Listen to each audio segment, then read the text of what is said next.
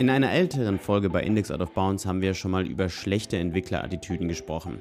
Heute geht es um genau das Gegenteil. Was sind Eigenschaften und Fähigkeiten, die einen guten Entwickler ausmachen oder die vielleicht sogar die Grundlage dafür legen, dass wir uns als Entwickler weiterentwickeln? Darüber sprechen heute Christian, das bin ich, und Thomas bei Index Out of Bounds. Viel Spaß! Ich dachte ja immer, bevor ich irgendwie mehr mit Programmieren zu tun hatte, dass man ultra gut in Mathe sein muss. Also, wir waren ja zusammen auch auf der Schule, Christian.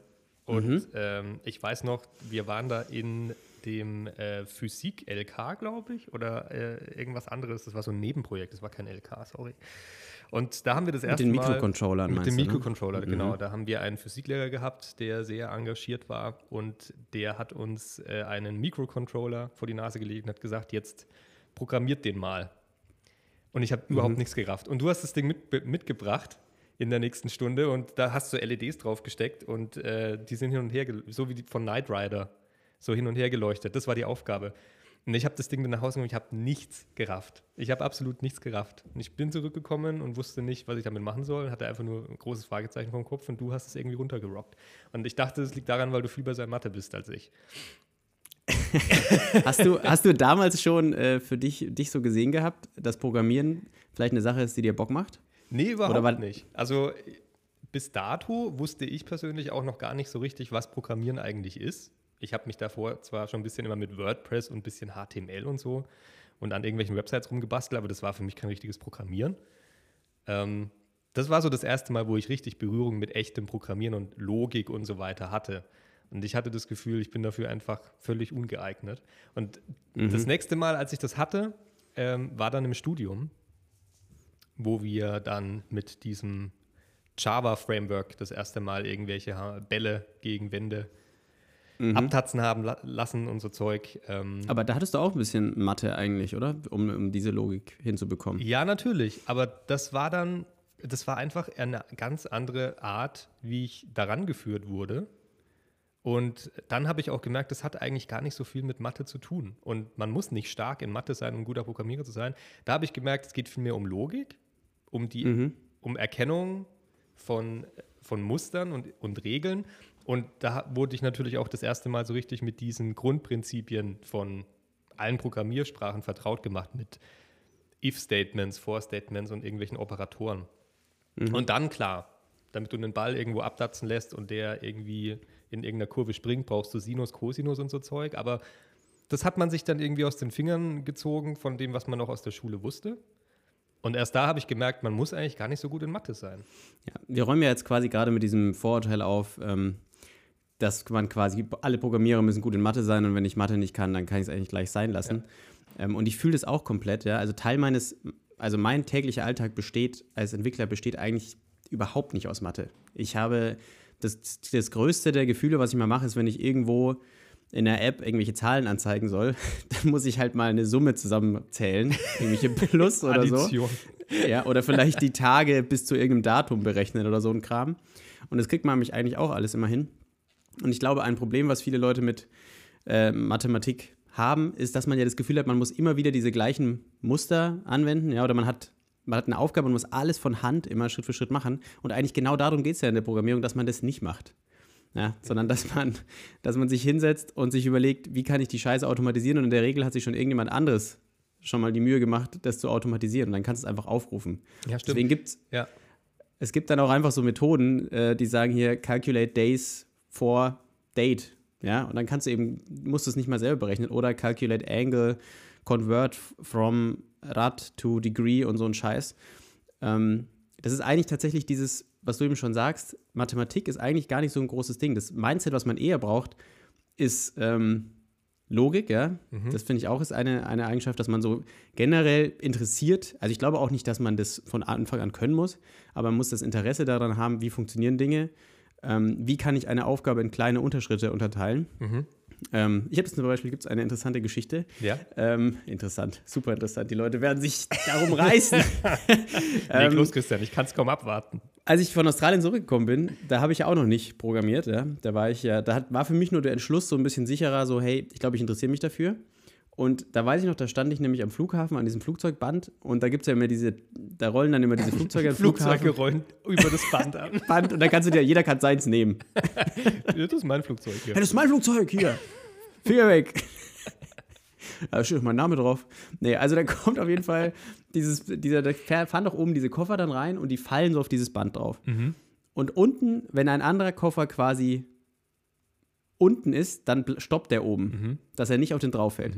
Und da weiß ich noch, dass ich da saß und mir so überlegt habe, hey, wie funktioniert das? Und dann habe ich mir halt so, ohne dass ich programmieren konnte, Ja. habe ich mir halt überlegt, okay, der muss quasi checken, dass wenn unten ein Koffer ist, dann schmeiße ich es nicht. Und aber auch solche Sachen wie, wenn ein Koffer quasi so schnell sich unten bewegt, dass er in die Kurve des anderen Koffers reinkommen würde, auch sowas muss halt bedacht werden. Und ich glaube, dieses, das ist so ein Mindset, Ah, wenn, du, wenn du nice. sowas Ja. findest in deinem Alltag, dass du dich so fragst, hey, krass, wie funktioniert das? Wie kann das gehen? Gar nicht, dass du dir jetzt, also es muss nicht nur mit IT zu, zu tun haben, sondern auch mit Motoren, was weiß ich, mit irgendwelchen mechanischen Sachen. Das ist, glaube ich, so, eine, so ein Interesse für, wie funktionieren Dinge und wie kann ich das in kleine Ja. Aufgaben unterteilen, Ja. sodass es funktioniert. Absolut. Würde ich dir sagen-. Interessant, das, das kannte ich noch, die Story kannte ich noch überhaupt nicht. Ziemlich cooler Berührungspunkt mit Anfang in äh, der Karriere als Entwickler. Ja, mir Ähm. gerade auch, ich weiß nicht, wann ich mich das letzte Mal daran erinnert habe, aber jetzt gerade, wo du das so gedroppt hast, dachte ich, Nice. ist eine Story, die kann man schon mal auf dem Date auch erzählen, oder? Übrigens, Schatz, ich ich, ich habe da so diese Koffer gesehen und bin völlig verrückt geworden. Wie funktioniert das? und ich erzähle dir jetzt mal ganz genau, wie das funktioniert. Und die geht schon so, Nein, bleib jetzt da, ich will dir das noch fertig erzählen. mein Gott. Ähm, nee, aber also das Thema haben wir, glaube ich, an der Stelle schon abgeschlossen, den Punkt. Ja, Aber- ich hätte gleich noch einen anderen Punkt, wenn du magst. Genau, davor nur ganz kurz. Ich fand das so gut, wie du, wie du gesagt hast, es geht darum, dass man verstehen will, wie Dinge funktionieren.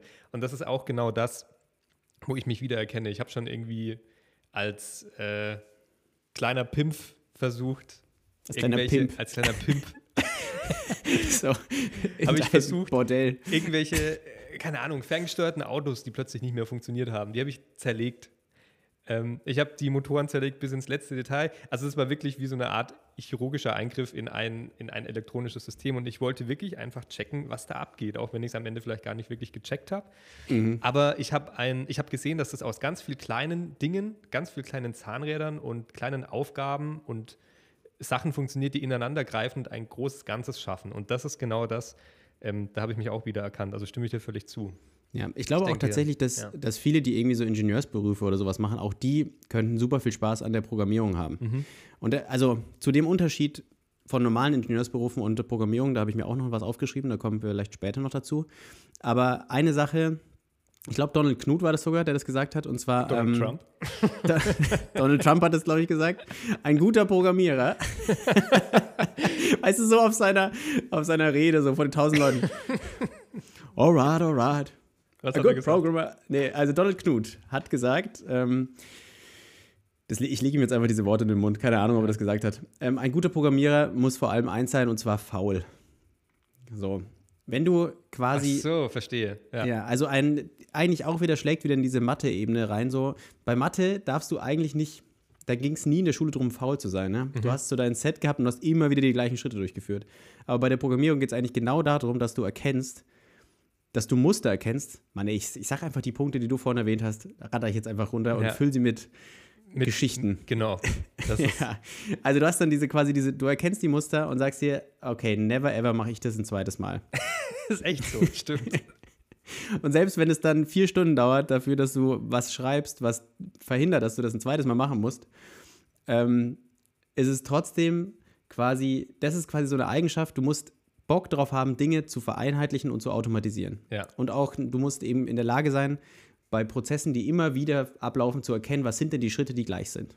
Ich finde es auch gut, wie wir von, oder wie ich von Must sprechen. So gerade irgendwelche, Das muss so sein. irgendwelche Studenten hören sich das an, denken so, scheiße, ich sehe es nicht. ich bin lost für den Rest von meinem Leben. Ich kann leider, ich sollte das Studium abbrechen. Ja. Nein, Quatsch. Man entwickelt dafür natürlich. Das ist auch ein Mindset, was man lernen kann. Absolut. Ja. Es ist eigentlich, wir sprechen ja allgemein eher über so Dinge, die man, wo man halt sieht, das sind halt so die Charaktereigenschaften, die man auch entwickelt, wenn man lange in diesem Business drin bleibt. Und da muss man sich halt, muss man vielleicht auch so selbst überlegen, sehe ich mich da? Ist das was, was ich cool finde? Vielleicht kann man zu dem Mathepunkt auch noch sagen, es gibt sicherlich viele Sparten im Bereich Softwareentwicklung, ähm, wo auch, sage ich mal, mehr Mathe angewandt wird. wenn man sich zum Beispiel, ich habe mich mal ansatzweise mit äh, Audio und VST und so weiter beschäftigt, was schon diese, diese Audio-Software, die du auch in, in äh, mhm. DAWs und so weiter einbinden kannst, irgendwelche virtuellen Keyboards und so Zeug. Das ist irre. Also das ist unglaublich krass mathelastig. Oder Shader, GPU-Shader, das ist pures Mathe. Ähm, mhm. Ich denke, das kommt drauf an, aber im Großen und Ganzen ist es trotzdem auf, ist es nicht so, du kommst angewandter rein, es ist praxisangewandt. Genau, aber ich wollte gerade sagen, auch da bei dieser ganzen Shader-Geschichte, da hast du so ein, in der Regel gibt es für viele Anwendungsfälle gibt schon vorgefertigte Sachen, wo du dir das nach, also anschauen kannst, wie andere Leute das machen. Und das ist natürlich cool, wenn du es verstehst, aber so Eigenentwicklungen oder dass das wirklich, also ja, also das ist, das ist selten, dass man sich da wirklich mal irgendwo so re tief reinknien muss, dass man da was Neues sich für seinen Anwendungsfall konkretes mathematisches überlegen muss. Weil in der Regel ja sind die mathematischen Formeln ja immer die gleichen, gerade bei diesen Shader-Geschichten. Ja. Und ich glaube auch Spielentwicklung ist ein Thema, wofür sich natürlich auch gerade viele Leute, die mit dem Thema Programmierung anfangen, halt interessieren. Und ähm, dann fängst du halt irgendwie an, dir zu, über, dir zu recherchieren und dann ist eigentlich auch ein geiles Thema für einen Podcast mal so ein bisschen, ne? Spielentwicklung. ja. Aber da kommst du halt, ich glaube, wenn, wenn, du so googelst nach Spielentwicklung und so ein Kram, dann reden halt super viele Leute immer über, du musst C++ lernen und du musst gut in Mathe sein und was weiß ich.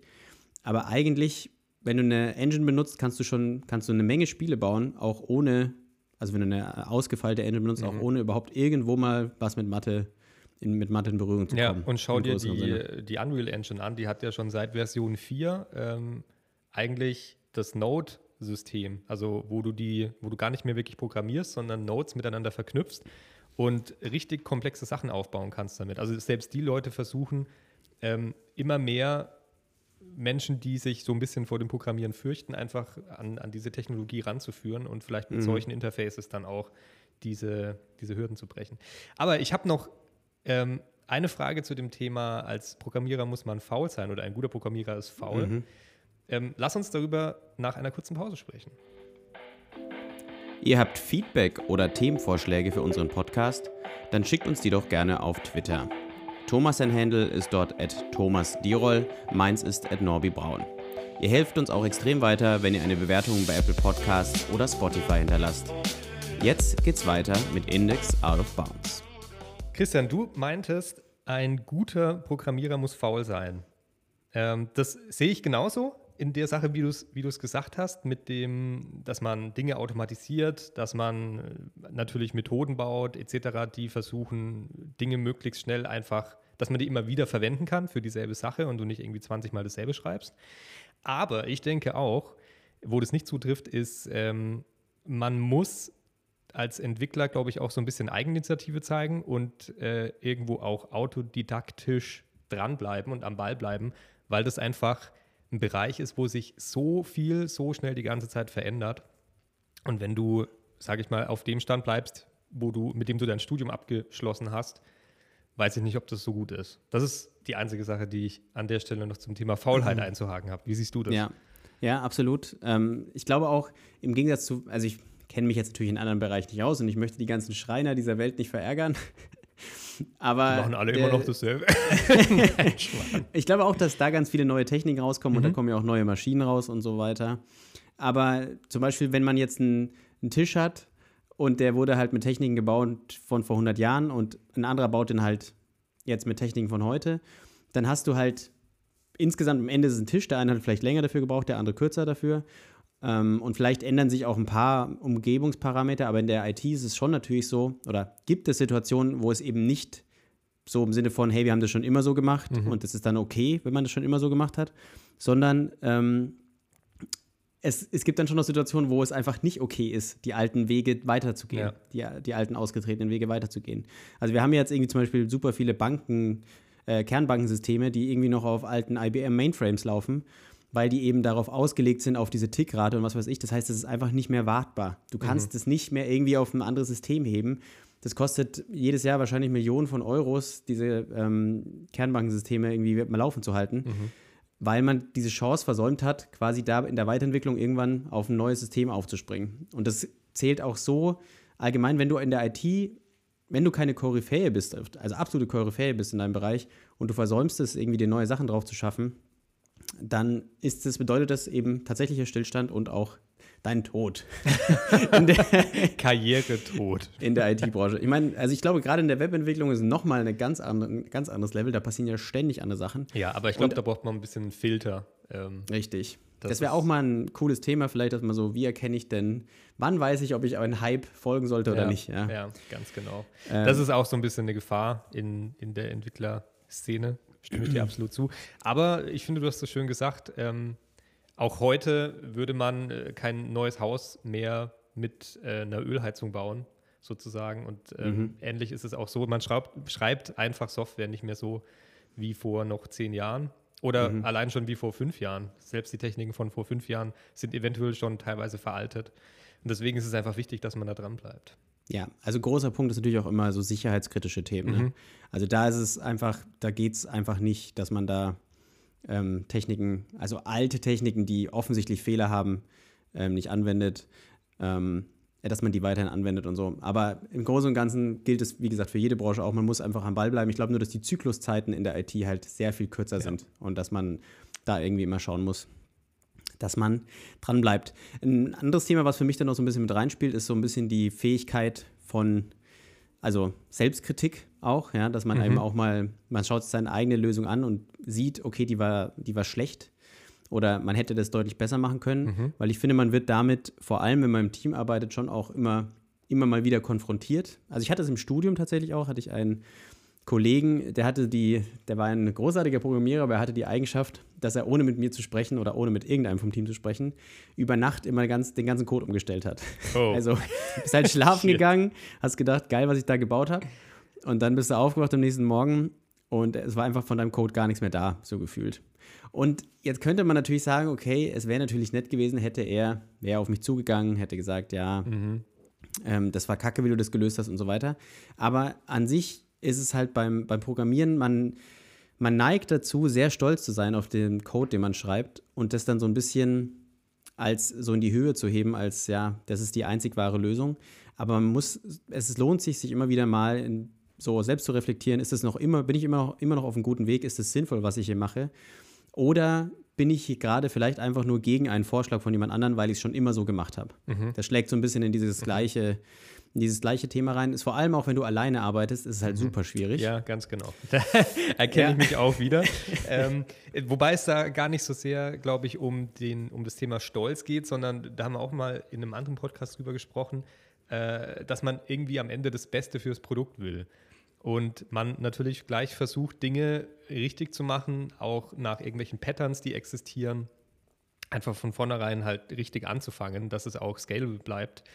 Ähm, und dann ist man meistens irgendwie, wenn man sich eh dran setzt und intensiv dran arbeitet, gerade an so äh, Nach-Arbeitszeitprojekten, die man vielleicht hobbymäßig macht, ist man so im Flow drin, dass man vielleicht dann gar nicht mehr groß drüber nachdenkt und die Sachen einfach rauswirft und irgendwie nochmal neu schreibt, ohne jetzt irgendjemand verletzen zu wollen. Hm. Aber da hast du völlig recht. Also sowohl äh, Kritik für an, an einem selbst, ob das jetzt richtig ist, das zu tun, und auf der anderen Seite natürlich auch Kritikfähigkeit äh, des, des Teammitglieds, dass man einfach sagt, du pass auf, ähm, wir sollten das so und so machen und das äh, würd, deswegen würde ich das rausschmeißen, dass man dem Team einfach auch sagt, ja, stimmt, ist richtig so. Best, the best for the product. Ja, ich meine, das gilt auch wahrscheinlich wieder für viele Branchen, aber in der IT werden die Produkte einfach so komplex zum Teil und sind so undurchsichtig, dass man einfach in solche Mind-Pitfalls, da muss man halt echt aufpassen, dass man nicht in so eine Situation kommt, wo man etwas nur macht, weil man es immer schon so gemacht mhm. hat und damit extrem viel technische Schuld aufbaut. Oder ähm, ähm, dass man eben noch irgendwas anderes macht, was mir jetzt entfallen ist. das ist egal. Weil ich habe noch eine Sache zu sagen. Ähm, ja, schieß los. Ich glaube, das haben wir ja auch schon mal off, äh, off Recording besprochen. Man braucht so ein Builder-Mindset. Ähm, man mhm. sollte Bock drauf haben, Dinge zu bauen und Dinge zu erschaffen auf irgendeine Art. Erschaffen klingt jetzt so, so mächtig. Ähm, es ist aber tatsächlich einfach so gemeint, dass man glaube ich, es sei denn, man arbeitet von vornherein in riesigen Firmen, wo du nur bestehende Produkte wartest und pflegst. Du musst Bock haben, irgendwie etwas Neues zu machen, etwas Neues aufzubauen. Mhm. Ich glaube natürlich, also dieses Ding mit, ich arbeite in der Firma und ich pflege eine Produkte, dafür muss man es ja schon gelernt haben. Mhm. Und irgendwie muss man ja durch das Studium oder durch die Ausbildung auch durchkommen. Mhm. Und ähm, dafür ist es schon irgendwie wichtig, dass ich so ein Typ bin, der generell gerne Sachen baut. Das kann auch sein, dass ich mit Holz arbeite, das mache. Es kann auch sein, dass ich einfach gerne male und so ein Zeug. Aber ich glaube jetzt, also ich spreche nur für mich persönlich, alle Sachen, die wir hier sagen, ne, muss man natürlich sagen, sind unsere persönlichen Erfahrungen. Und es kann auch sein, dass jemand ja, das komplett anders sieht, ja, und ähm, trotzdem total aufgeht in diesem Job. Aber ähm, ich glaube, man muss schon so ein bisschen auch in der Lage sein, dieses Bilder-Mindset auch wirklich im, im Mind zu haben. Ja, also, dass ich jemand bin, der auch im Kopf in der Lage ist, mir Dinge schon auszudenken, Mhm. weil es Ja, ja doch stimmt. irgendwie immer recht abstrakt ist. Weil man eben nicht irgendwie so ein Holz, also außer man macht was mit Hardware, äh, mit Hardware. wir haben Hardware, wir haben Hardware. Ist krasser ist auch mehr. ähm, sondern dass man eben, außer man arbeitet mit Hardware, ist es halt doch immer abstrakt. Du kannst es eigentlich nicht anfassen. Du kannst es sogar nur laufen lassen, wenn es gerade baut und funktioniert. Ja, Du siehst, du siehst zwischendrin nur Text, der wo alles rot ist, so irgendwie. Nicht so wie, um wieder beim Tisch zu sein, du hast nicht zwischendrin mal vier Beine stehen, die du dir anschauen kannst und dir sagen kannst, oh nice. Ähm, wenn du gerade einen Fehler gemacht hast und es nicht funktioniert, dann hast du halt gar nichts. Und Ja. du baust eigentlich in deinem Kopf Konstrukte, du kannst sie natürlich zu Papier bringen, kannst Sachen skizzieren und so weiter. Aber manchmal kann es sehr lange dauern, bis du wirklich mal irgendwie was hast, was du siehst. Wo ich auch selbst für mich merke, manchmal fehlt mir das. Manchmal fehlt mir dieses Gefühl ähm, von, hey, hier ist was, was ich wirklich anfassen kann und wo ich auch richtig Zwischenschritte sehen kann, Ja. die ich, ähm, ja, die mich irgendwie motivieren. Man sollte abstrakt konzipieren können. Ja. So könnte man es irgendwie runterbrechen. Auch dafür gibt es viele Leute, die schon tolle äh, Patterns und äh, Prinzipien irgendwie Ja, definiert man lernt haben. es, man lernt es, glaube ich, auch im Studium. Es gibt ja auch so ein paar, ähm, ja, wie nennt man das jetzt, so ein paar äh, Prozesse, wie man quasi von Prozesse, der Idee, genau, wie man von, von einer Idee, wie man die konkretisiert ähm, und so weiter und so fort. Und wie man die dann tatsächlich in Software gießt, Anforderungen schreibt und so weiter, und wie das funktioniert. Ja. Mir fällt übrigens gerade noch ein wichtiger Punkt ein. Ich finde, man muss einen, so einen soliden Hass auf Technik haben. Man muss als Entwickler, ja, wobei, das, ist, das geht schon fast so wieder in Richtung Design, ähm, die Technik so, so weit verschwinden lassen wie möglich. Ne? Die Hürde. Ja, ich finde, ich finde Hass trifft es besser. Ich ich, ich erwische mich schon super häufig dabei, dass ich mit irgendeinem System was zu tun habe und dann einfach wirklich Fluch vom Rechner. Und zwar dann so den ganzen Tag. Was soll die Scheiße? Warum funktioniert das nicht? Das soll, warum ist das so scheiße dokumentiert? Ich will nichts damit zu tun haben. So, davon darf man sich nicht. Ähm, ja, ich glaube, so die Frustrationstoleranz, die muss schon Ja. auch relativ, Ja. äh, relativ hoch sein irgendwie. Das stimmt. So, und solltet ihr Zuhörer jetzt auf gemerkt haben, okay, all diese Sachen, die wir hier gesagt haben, die treffen nur zum Teil auf mich zu oder gar nicht, Das dann ist absoluter, absoluter Abfall, was wir hier reden. Ähm, nee, Quatsch. Ich würde jeden ermutigen, das einfach mal auszuprobieren, denn in meiner Erfahrung ist es wirklich so, dass selbst Leute, die gedacht haben, hey, es taugt mir gar nicht, wenn sie dann mal angefangen haben, man bildet ja diese Eigenschaften erst, wenn man sich damit beschäftigt und dann ist man vielleicht auch dankbar dafür, dass man sie hat. Also ich benutze viele von diesen Dingen, die wir jetzt heute hier erwähnt haben, Auch auch, im so im Leben. Leben, ja. Ganz genau. Also ich Und- muss, das ist, ja, das ist ein guter Punkt. Das ist auch eine Sache. Also seitdem ich angefangen habe, Entwickler zu werden und zu programmieren, habe ich auch einfach gemerkt, dass ich im Alltag in vielen Dingen viel mehr Struktur habe und viel organisatorischer rangehe. Ähm, da muss man wirklich sagen, ich glaube, das hat einen positiven Einfluss auf alltägliche Dinge gehabt. Wunderbar. Cool. Ich denke, das äh, doch ein, wäre doch ein guter Abschluss von dieser Folge. Oder hast du noch was auf deiner Liste stehen? Moment. Was? Äh, nee. Wunderbar. Dann, Okay. dann sagen wir Ciao, Ciao. Wir wünschen euch- Zuhören. eine wunderschöne Woche und haut rein.